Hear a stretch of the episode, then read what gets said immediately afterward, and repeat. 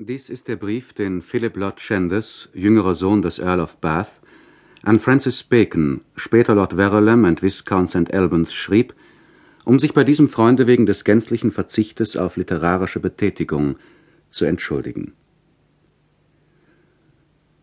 Es ist gütig von Ihnen, mein hochverehrter Freund, mein zweijähriges Stillschweigen zu übersehen und so an mich zu schreiben. Es ist mehr als gütig, Ihre Besorgnis um mich, Ihre Befremdung über die geistige Sternis, in der ich Ihnen zu versinken scheine, den Ausdruck der Leichtigkeit und des Scherzes zu geben, den nur große Menschen, die von der Gefährlichkeit des Lebens durchdrungen und dennoch nicht entmutigt sind, in ihrer Gewalt haben. Sie schließen mit dem Aphorisma des Hippokrates Qui gravi morbo correpti dolores non sentiunt, iis mens ecrotat und meinen, ich bedürfe der Medizin nicht nur, um mein Übel zu bändigen, sondern noch mehr, um meinen Sinn für den Zustand meines Innern zu schärfen. Ich möchte Ihnen so antworten, wie Sie es um mich verdienen, möchte mich Ihnen ganz aufschließen und weiß nicht, wie ich mich dazu nehmen soll. Kaum weiß ich, ob ich noch derselbe bin, an den Ihr kostbarer Brief sich wendet. Bin denn ich's, der nun 26-Jährige, der mit 19 jenen neuen Paris, jenen Traum der Daphne, jenes Epithalamium hinschrieb, diese unter dem Prunk ihrer Worte hintaumelnden Schäferspiele, deren eine himmlische Königin und einige allzu nachsichtige Lords und Herren sich noch zu entsinnen gnädig genug sind. Und bin ich's wiederum, der mit 23 unter den steinernen Lauben des großen Platzes von Venedig in sich jenes Gefüge lateinischer Perioden fand, dessen geistiger Grundriss und Aufbau ihn im Innern mehr entzückte als die aus dem Meer auftauchenden Bauten des Palladio und Sansovin. Und konnte ich, wenn ich anders derselbe bin, alle Spuren und Narben dieser Ausgeburt meines angespanntesten Denkens so völlig aus meinem unbegreiflichen Innern verlieren, dass mich in Ihrem Brief, der vor mir liegt, der Titel jenes kleinen Traktates fremd und kalt anstarrt, ja dass ich ihn nicht als ein geläufiges Bild zusammengefasster Worte sogleich auffassen, sondern nur Wort für Wort verstehen konnte, als träten mir diese lateinischen Wörter so verbunden zum ersten Male vors Auge. Allein, ich bin es ja doch.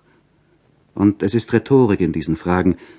Rhetorik, die gut ist für Frauen oder für das Haus der Gemeinen, deren von unserer Zeit so überschätzte Machtmittel aber nicht hinreichen, ins Innere der Dinge zu dringen. Mein Inneres aber muss ich Ihnen darlegen, eine Sonderbarkeit, eine Unart, wenn Sie wollen, eine Krankheit meines Geistes, wenn Sie begreifen sollen, dass mich ein ebensolcher brückenloser Abgrund von den scheinbar vor mir liegenden literarischen Arbeiten trennt, als von denen, die hinter mir sind, und die ich, so fremd sprechen Sie mich an, mein Eigentum zu nennen zögere. Ich weiß nicht, ob ich mehr die Eindringlichkeit ihres Wohlwollens oder die unglaubliche Schärfe ihres Gedächtnisses bewundern soll, wenn sie mir die verschiedenen kleinen Pläne wieder hervorrufen, mit denen ich mich in den gemeinsamen Tagen schöner Begeisterung trug. Wirklich, ich wollte die ersten Regierungsjahre unseres verstorbenen glorreichen Souveräns des achten Heinrich darstellen. Die hinterlassenen Aufzeichnungen meines Großvaters, des Herzogs von Exeter, über seine Negoziation mit Frankreich und Portugal gaben mir eine Art von Grundlage. Und aus dem Salust floss in jenen glücklichen, belebten Tagen wie durch nie verstopfte Röhren die Erkenntnis der Form in mich herüber. Jener tiefen, wahren, inneren Form, die jenseits des Geheges der rhetorischen Kunststücke erst geahnt werden kann. Die, von welcher man nicht mehr sagen kann, dass sie das Stoffliche anordne, denn sie durchdringt es, sie hebt es auf und schafft Dichtung und Wahrheit zugleich ein Widerspiel ewiger Kräfte, ein Ding herrlich wie Musik und Algebra. Dies war mein Lieblingsplan. Was ist der Mensch, dass er Pläne macht? Ich spielte auch mit anderen Plänen. Ihr gütiger Brief lässt auch diese heraufschweben.